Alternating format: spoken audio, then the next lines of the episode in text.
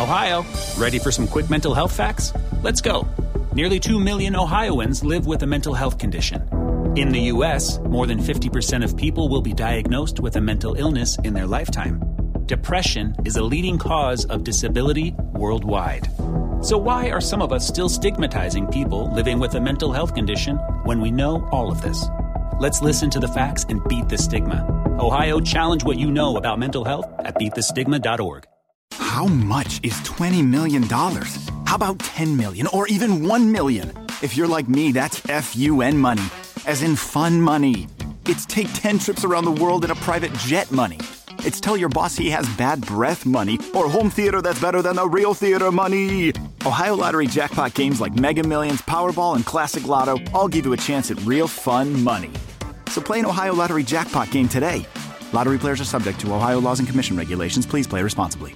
Te preocupas por la salud de tu familia y hoy un sistema inmunológico fuerte y una mejor nutrición son más importantes que nunca. Es por eso que los huevos Egglands Best te brindan más a ti y a tu familia. En comparación con los huevos ordinarios, Egglands Best te ofrece 6 veces más vitamina D y 10 veces más vitamina E, además de muchos otros nutrientes importantes, junto con ese delicioso sabor fresco de granja que a ti y tu familia les encanta. No son tiempos ordinarios, entonces, ¿por qué darle a tu familia huevos ordinarios? Solo Egglands Best. Mejor sabor, mejor nutrición, mejores huevos. Hola, ¿qué tal? Muy buenas noches, sean bienvenidos al podcast de Adrián Ruiz. Como siempre, para mí es un placer eh, tener su compañía en este espacio.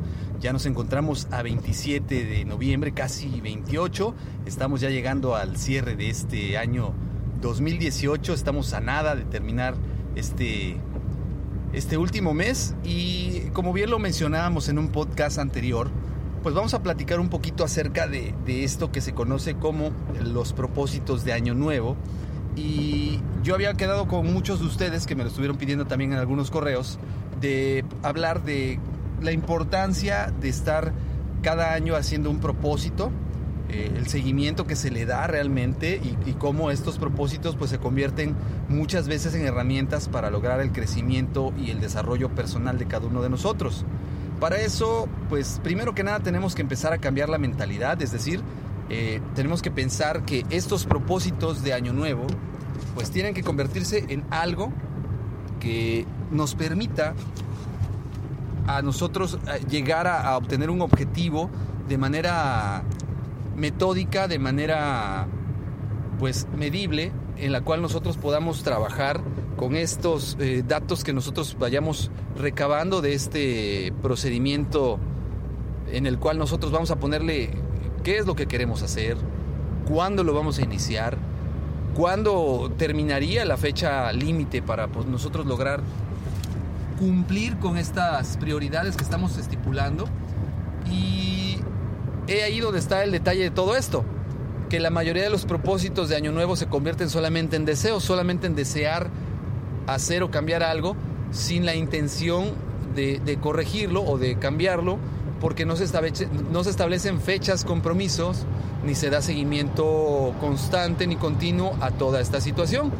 Por ende, pues el día de hoy vamos a platicar algunos tips para poder eh, desarrollar compromisos eh, que podamos nosotros verlos reflejados en nuestra cartera, en nuestra figura, en nuestra imagen, en muchas otras situaciones personales. Y vamos a iniciar primeramente con, este, con esta sugerencia que yo les decía, pues lo primero que tenemos que analizar es qué queremos para este nuevo año, qué queremos lograr, cuáles son nuestras metas principales. Y para eso tenemos que hacer un listado. No necesariamente tienen que ser 12, 12 propósitos, 12 compromisos. Pueden ser más, pueden ser menos. El que sean más no los hace más efectivos y el que sean menos tampoco le resta mérito. Por el contrario, eh, creo yo que debemos de adaptarlo a nuestra justa medida, a, nuestra capacidad de cumplimiento y de seguimiento Evidentemente, si estamos iniciando en este tema de, de, que queremos darle una continuidad y un seguimiento y sabemos que una de nuestras áreas de oportunidad es el darle constantemente supervisión a las cosas, el registrar los avances, pues entonces no me conviene eh, ponerme 12 objetivos que va a ser muy difícil que yo le dé seguimiento. Por ende, lo más recomendable es entonces tener una meta de, compromisos menores. Yo sugiero que no sean menos de seis compromisos que hagamos para poder nosotros realmente tener un cambio estructural en lo que vamos a, hacer en este año nuevo. Eh, vamos a poner un ejemplo. Eh, supongamos que yo quiero iniciar este nuevo año y quiero cambiar mi salud y para eso me propuse o tengo el propósito de comenzar a hacer ejercicio. Bueno, lo primero que tendría que hacer entonces es pues saber qué ejercicio voy a hacer, porque no se trata solamente de inscribirse un gimnasio y ya, eh, porque el inscribirse un gimnasio conlleva muchas situaciones, conlleva un esfuerzo o sacrificio económico donde yo tendría que invertir una cantidad de dinero para, para inscribirme al gimnasio, si no tengo la ropa adecuada, comprar la ropa adecuada, tenis, eh, pantalones, sudaderas, etcétera, eh, suplementos alimenticios que conlleva estar en un gimnasio, eh, bebidas energéticas, muchas, muchas situaciones, ¿no? si realmente queremos hacer las cosas bien, tenemos que tener en consideración todo aquello que puede afectar o, o que puede directamente influir sobre el compromiso que yo voy a adquirir. Quizás no es necesario que yo me inscriba a un gimnasio. A lo mejor simplemente con empezar a correr todas las mañanas en la cuadra de mi casa, pues inicio este cambio que yo quiero, este cambio estructural y gradualmente pues podemos ir incrementando el reto para lograr eh, efectivamente tener este cambio eh, en nuestra salud, en nuestra figura, sin tener que de inicio hacer una inversión que pudiera llegar a costarnos muchísimo más de lo que nosotros esperamos. Entonces esto es lo primero que debemos hacer, ver qué objetivo queremos, cuál es nuestro propósito y qué necesitamos para que se cumpla. Si se tiene que cumplir en una sola actividad, o esto requiere dividirse en actividades más pequeñas que nos permitan llevar un control y que nos permitan llevar pues una una tabla de avances o un cuadro de avances que nos dé indudablemente el objetivo que queremos. Muchas veces para lograr un objetivo no es solamente ponernos un objetivo concreto y, y trabajar en él. A veces tenemos que subdividirlo en pequeños objetivos que nos ayuden a poder ir adquiriendo metas pequeñas y que a la larga nos lleven a, obtener el, resultado que nosotros queremos. Entonces, pues esta sería la primera parte, hacer una lista de aquellas cosas que queremos cambiar y empezar a ver qué necesitamos y a subdividirlo. Primero. Segundo, tendríamos que entonces establecer fechas de inicio para cada uno de estos compromisos. Y continuando con el ejemplo del ejercicio, Suponiendo que yo determiné que quiero empezar a hacer ejercicio, ¿cuál va a ser la frecuencia? ¿Cuándo voy a iniciar? Si tengo planeado finalizarlo, ¿cuándo planeo finalizarlo para ver los, los resultados? Y, y repito, tomando este ejemplo podría quedar de la siguiente manera. Yo me propondría iniciar a realizar ejercicio después del día 20 de enero, cuando prácticamente ya termina todas las festividades. Habrá gente que diga, no, pues todavía me espero a la rosca de Reyes, ¿no? Entonces, pues bueno, después del, día de la rosca de Reyes, el 6 de enero, para el 7 de enero iniciamos con el ejercicio y entonces establezco mi objetivo. Todos los días voy a caminar 30 minutos, o voy a correr, o voy a trotar 30 minutos, o, o, mejor aún, ¿no? Cada fin de semana, todos los días sábados, voy a salir a correr todas las mañanas, por lo menos 3 kilómetros, y voy a llevar un registro de mi inicio y mi final. Es decir, le voy a poner cuándo voy a iniciar, cuándo voy a terminar y sobre todo, pues esto me tiene que ayudar a, a, a saber, pues a lo mejor con cuántos kilos inicié, con cuántos kilos voy avanzando cada vez más. Voy a medir mi condición física. A lo mejor mi primer objetivo es correr 3 kilómetros si yo realmente sé que me va a costar mucho trabajo, pues puedo iniciar con un kilómetro y gradualmente ir incrementando el nivel de dificultad. Para la siguiente semana, kilómetro y medio, en un mes, dos kilómetros, en mes y medio, dos kilómetros y medio, y así sucesivamente hasta lograr el objetivo deseado. Una vez que hayamos logrado el objetivo deseado, hay dos opciones. Concluir el, el, el propósito o darle continuidad para hacerlo cíclico, para hacerlo un compromiso repetitivo y esto pues nos va a ayudar a hacer un hábito.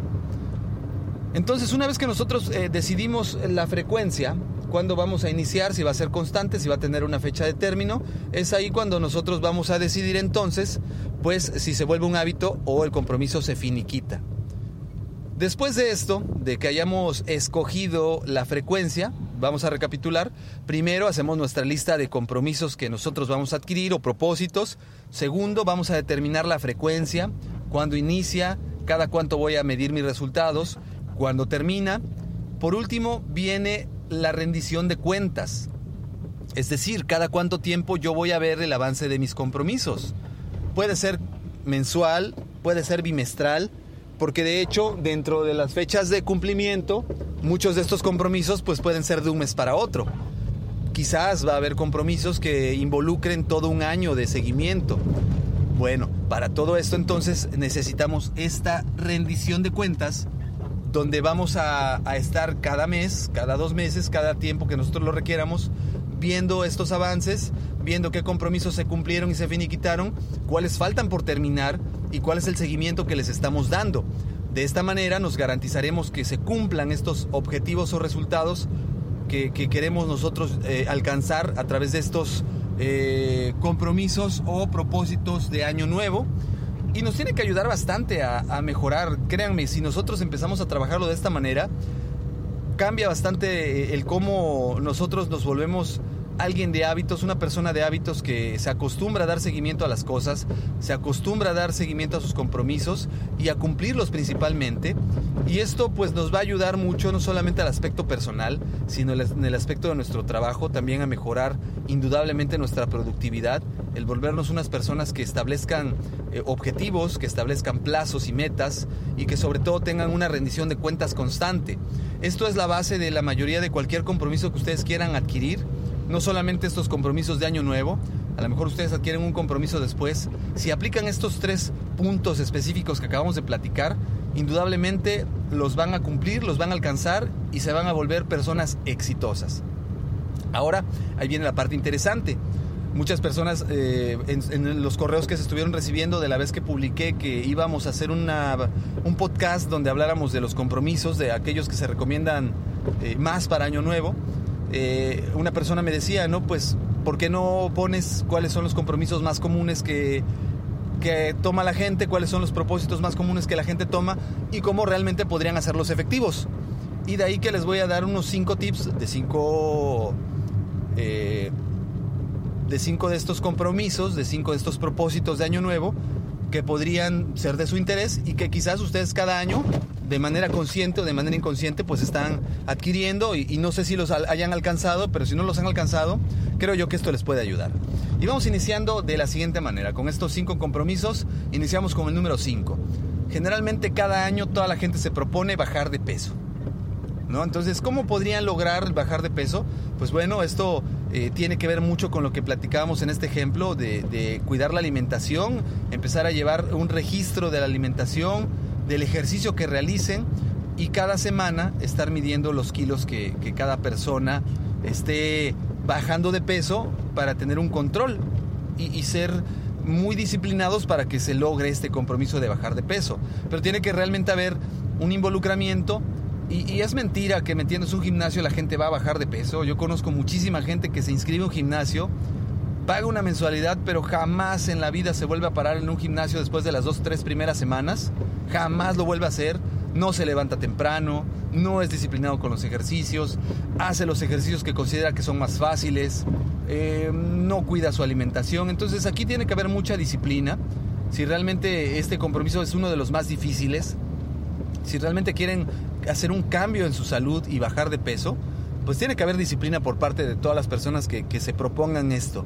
Eh, y ese seguimiento semanal, y, ya sea que sean gramos o kilos lo que ustedes logren bajar, hay que reconocer todo, todo, todo, todo esfuerzo y todo sacrificio y todo éxito alcanzado, sin importar qué tan grande o qué tan pequeño sea. Eso es muy importante. Tienen que autorreconocerse y autocompensarse ese sacrificio y ese esfuerzo para que esto se convierta en algo que valga la pena. El segundo tema que la gente se propone bastante en este año, este inicio de año, es ahorrar dinero.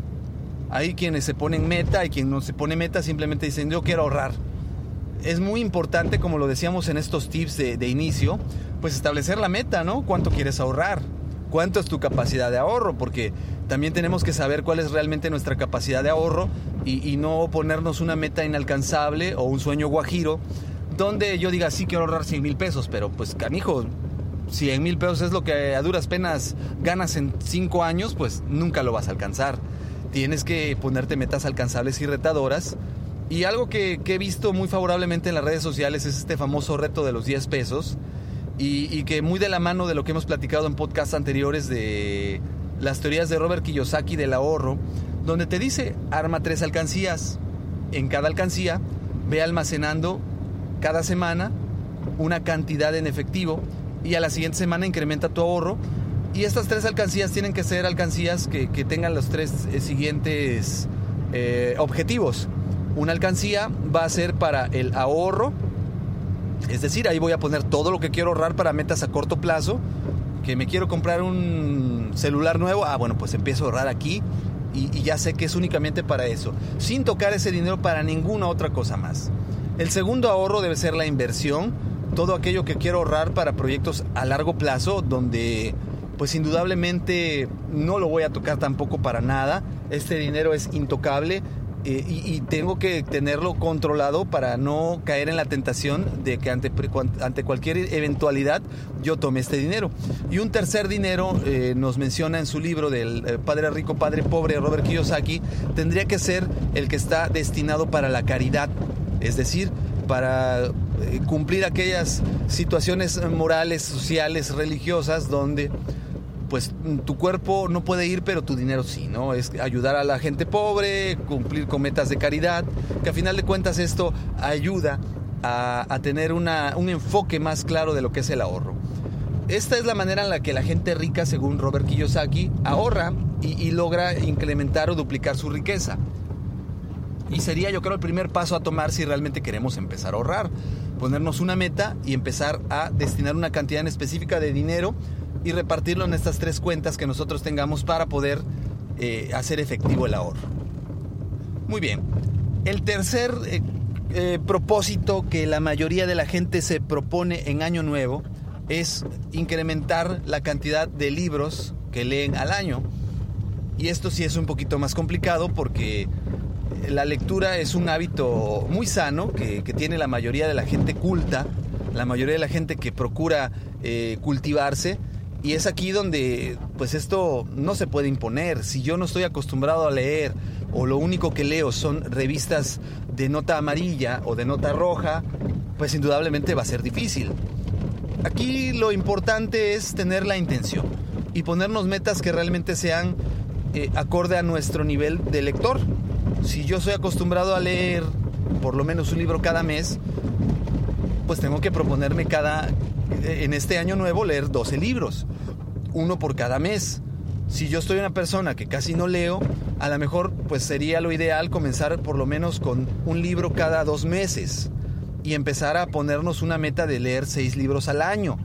Y, así va a ir cambiando la meta según la capacidad de cada persona y, y estar realmente respetando estos tiempos y dando este seguimiento y ver al final qué tanto es lo que nosotros pudimos alcanzar en este, en este cumplimiento. Muy probablemente no se alcancen a leer los seis libros al mes o los 12, perdón, los seis libros al año o los 12 libros al año, pero eh, el avance que tengamos, repito, es muy importante reconocerlo y es parte de este crecimiento de esta creación de nuevos hábitos. A lo mejor para el siguiente año, ahora sí, podré cumplir con esos 12 libros, pero es importante comenzar a desarrollar ese hábito. Muy bien. El cuarto compromiso va muy relacionado con cuidar mucho eh, la imagen personal, la manera en que uno se viste, en que se arregla, que es muy diferente a cuidar el, el bajar de peso. Hay mucha gente que desafortunadamente pues no acostumbra arreglarse, es muy desaliñado y aquí pues nuevamente igual es ver qué es lo que ustedes quieren obtener. Yo puedo decir que quiero cambiar mi imagen, pero ¿cómo quiero que sea mi imagen? ¿Cuál es la proyección que yo quiero darle a mucha gente? ¿Cómo quiero que la gente me perciba? Y es ahí donde tengo que analizar mi, mis gustos, el entorno en el que yo me desenvuelvo, mi entorno social, mi entorno laboral, y entonces escoger algo acorde a mi edad, a mi sexo, a mi peso y a mi estatus eh, económico social para poder yo cambiar esta imagen. Yo no puedo pretender empezar a utilizar trajes si mi, mi nivel económico no, no, me permite comprarme un traje constantemente. También no puedo pretender utilizar ropa de marca si quizás mi nivel económico no me permite comprar todavía ropa de marca. Y por el contrario, no puedo pretender vestirme de manera sencilla si mi trabajo es un trabajo directivo o ejecutivo no puedo pretender vestirme todo el tiempo de mezclilla. Es ahí donde tengo que analizar cuáles son mis necesidades, qué es lo que yo quiero y cómo lo quiero hacer. Y empezar entonces con este plan de acción en el cual eh, empezaremos este proceso de cambio consultando pues eh, revistas que nos hablen de, imagen, de moda, de ver cuál es el, entorno social que se está manejando, qué es lo que está utilizándose en la actualidad y buscando cambiar esta imagen. Y, aquí muy importante, eh, la persona que busca generalmente cambiar su imagen, pues también ya tiene destinado un presupuesto para ello yo no puedo pretender gastar algo que no tengo. Entonces, ajustándonos mucho a nuestros presupuestos, tenemos que trabajar en esta parte y, ver eh, hasta dónde nos da el alcance. Eh, por eso es muy importante hacer este análisis anticipadamente y quizás no vas a cambiar todo tu guardarropa en una, en una ida a, la tienda departamental, pero sí puedes ir poco a poco integrando a tu guardarropa prendas que te puedan ayudar a lograr este cambio, prendas que te puedan ayudar a ser mejor ¿Y con qué me refiero a esto? Por poner un ejemplo, hay gente que acostumbra utilizar camisas grandes cuando son talla chica o talla mediana. Y es ahí donde tienes que ver que se ajuste la, ropa que te estás comprando a tu cuerpo y puedas tú comenzar a tener este, este cambio de imagen que te favorezca y que te ayude a verte mejor. Bueno, y el último de los temas que generalmente la gente se propone eh, cada vez que, inicia el año es viajar más, salir más, conocer más lugares. Y, aquí es donde también eh, parte del, propósito de ahorrar se va a ver cristalizado en esta parte. Ahora, no necesariamente puedes conocer muchos lugares eh, a través de, estar gastando. Puedes viajar de mochila al hombro, puedes viajar de manera local. Y aquí es donde también tienes que establecer tu plan de, trabajo, tu plan de acción para desarrollar esta situación en la cual pues tú eh, puedes incrementar el, tema del incremento de los viajes que estés realizando. ¿Cómo? ¿Cómo puede ser esto? Pues muy sencillo, eh, tendría que ser de manera que primero conozcas tu entidad, primero conozcas inclusive tu ciudad, qué atractivos tiene tu ciudad, qué atractivos tienes tú que te puedan ayudar a divertirte, a entretenerte. Hay pueblos mágicos, hay ciudades que tienen eh, catedrales, iglesias, museos, eh, balnearios. Hay que ir conociendo primeramente lo local para ir entonces convirtiéndonos a un entorno más global. Y, por eso les decía en un inicio, no necesariamente se requiere de una inversión grande de inicio, porque puedes salir a conocer los museos que se encuentran en tu ciudad, eh, las playas, los balnearios, las eh, las galerías, las ferias locales, los pueblitos aledaños, las ferias, eh, las ferias patronales que se dan en cada lugar. Y esto te va a ayudar a ir ampliando tus horizontes. Y una vez que tú también vayas ampliando tu horizonte y vaya incrementando tu ahorro es cuando puedes estar entonces viendo la posibilidad de salir a viajar a otros lugares a donde pues tengas tú la posibilidad de salir a lo mejor ya a, otras partes de la República Mexicana, inclusive festivales como el Festival Cervantino, eh, festivales eh, como los que se realizan en la Ciudad de México, ferias, visita museos, visita lugares turísticos emblemáticos y, ¿por qué no?, empezar también a realizar viajes de carácter internacional que te permitan alcanzar este, este propósito de conocer otras ciudades, otras culturas, y otras maneras de vivir. Pues bueno, de mi parte sería todo. Yo les agradezco que me hayan acompañado. Espero que les haya sido de utilidad toda esta información que platicamos ahorita. Eh, espero que les pueda servir para desarrollar sus propósitos de año nuevo. Eh, y seguramente ustedes tienen algunas otras cosas que se proponen. Eh, no duden en compartirlo. por favor, denle like. Déjenme sus comentarios en los medios de contacto, ya saben, son correo electrónico adrianrogelioruiz.com. En eh, Twitter me encuentran como Adrián Rogelio Ru. En Master Ruiz, que es el canal de YouTube donde también eh, los videos eh, o los audios se suben en, video. Y de igual manera en iHeartRadio pueden escuchar los podcasts. Y les pido por favor le den like, lo compartan, lo descarguen y que tengan una excelente noche de este día martes 27 de noviembre de este año 2018. Mi nombre es Adrián Ruiz, me despido, les agradezco que me hayan acompañado. Hasta luego. Te preocupas por la salud de tu familia y hoy un sistema inmunológico fuerte y una mejor nutrición son más importantes que nunca. Es por eso que los huevos Egglands Best te brindan más a ti y a tu familia. En comparación con los huevos ordinarios, Egglands Best te ofrece 6 veces más vitamina D y 10 veces más vitamina E, además de muchos otros nutrientes importantes, junto con ese delicioso sabor fresco de granja que a ti y tu familia les encanta. No son tiempos ordinarios, entonces, ¿por qué darle a tu familia huevos ordinarios? Solo Egglands Best. Mejor sabor, mejor nutrición, mejores huevos. Nada es más importante que la salud de tu familia y hoy todos buscamos un sistema inmunológico fuerte y una mejor nutrición. Es por eso que los huevos Egglands Best te brindan más a ti y a tu familia. En comparación con los huevos ordinarios, Egglands Best te ofrece 6 veces más vitamina D y 10 veces más vitamina E, además de muchos otros nutrientes importantes, junto con ese sabor delicioso y fresco de la granja que a ti y a tu familia les encanta. Todos queremos lo mejor para nuestras familias. Entonces, ¿por qué no los mejores huevos? Solo Egglands Best. Mejor sabor, mejor nutrición, mejores huevos. Ohio, ready for some quick mental health facts? Let's go. Nearly 2 million Ohioans live with a mental health condition. In the U.S., more than 50% of people will be diagnosed with a mental illness in their lifetime. Depression is a leading cause of disability worldwide. So, why are some of us still stigmatizing people living with a mental health condition when we know all of this? Let's listen to the facts and beat the stigma. Ohio, challenge what you know about mental health at beatthestigma.org.